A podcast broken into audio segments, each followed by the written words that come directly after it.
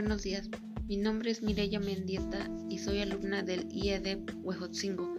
Actualmente curso el séptimo cuatrimestre en la carrera de Pedagogía. El tema que abordaré en este podcast será sobre el aprendizaje significativo. Eh, los procesos de enseñanza-aprendizaje en las instituciones formadoras se consideran las partes fundamentales de la educación Nadie pone en duda que toda intervención educativa requiere de apoyarse en el conocimiento teórico y práctico. No obstante, el acuerdo se forma discrepante cuando nos preocupamos de establecer las formas de relación entre el conocimiento que aportan las disciplinas y el modo más racional de intervenir en situaciones específicas y concretas. Eh, a continuación, definiré qué es el aprendizaje significativo.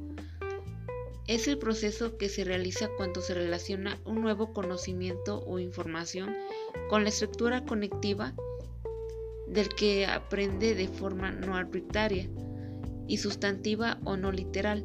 El aprendizaje significativo se da entonces cuando una nueva información concreta con un concepto relevante preexistente en la estructura cognitiva esto implica que las nuevas ideas o conceptos puedan ser aprendidos de forma significativa en la medida en que otras ideas o conceptos relevantes estén adecuadamente claros y disponibles en la estructura cognitiva del alumno.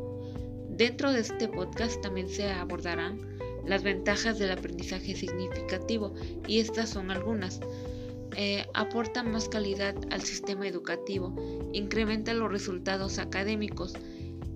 La autoestima del docente se potencia e incentiva por ver el resultado del trabajo realizado. Hay una mayor motivación en los alumnos porque ven avances rápidos y les motiva.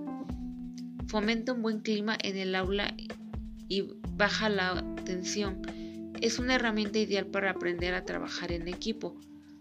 Además, eh, acaba creando alumnos participativos y democráticos.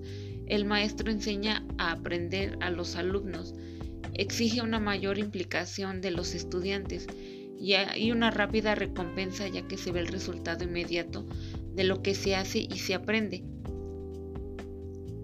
Hay una realización personal del profesorado y del alumnado durante el aprendizaje y el alumno mejora su comportamiento y actitud. Eh, también mencionaré cuál es la, el enfoque que sustenta el aprendizaje significativo y en este caso es el constructivismo. El constructivismo es la idea que mantiene que el individuo tanto en los aspectos cognitivos y sociales del comportamiento como en los afectivos su conocimiento no es copia fiel de la realidad, sino una construcción del ser humano. La concepción constructivista del aprendizaje se sustenta en la idea de que la finalidad de la educación que se imparte es promover los procesos de crecimiento personal del alumno en el marco de la cultura del grupo al que pertenece. Y también uno de los enfoques constructivistas es el enseñar a pensar y actuar sobre contenidos significados y contextuales. El aprendizaje ocurre solo si se satisfacen una serie de condiciones, que el alumno sea capaz de relacionar de manera no arbitraria y sustancial la nueva información con los conocimientos y, y, experiencias previas y familiares que posee en su estructura de conocimientos y que tiene la disposición de aprender significativamente y que los materiales y contenidos de aprendizaje tengan un significado potencial o lógico. Em,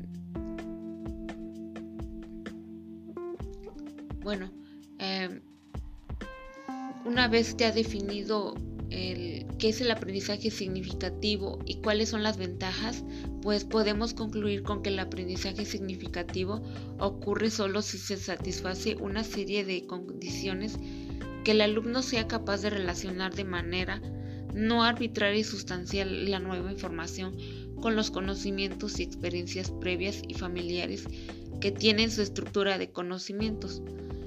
y que también la motivación en el aula depende de la interacción entre el docente y sus estudiantes y también que el objetivo del aprendizaje significativo es crear alumnos autónomos, que el alumno sea el que construya su propio significativo, su propio aprendizaje significativo.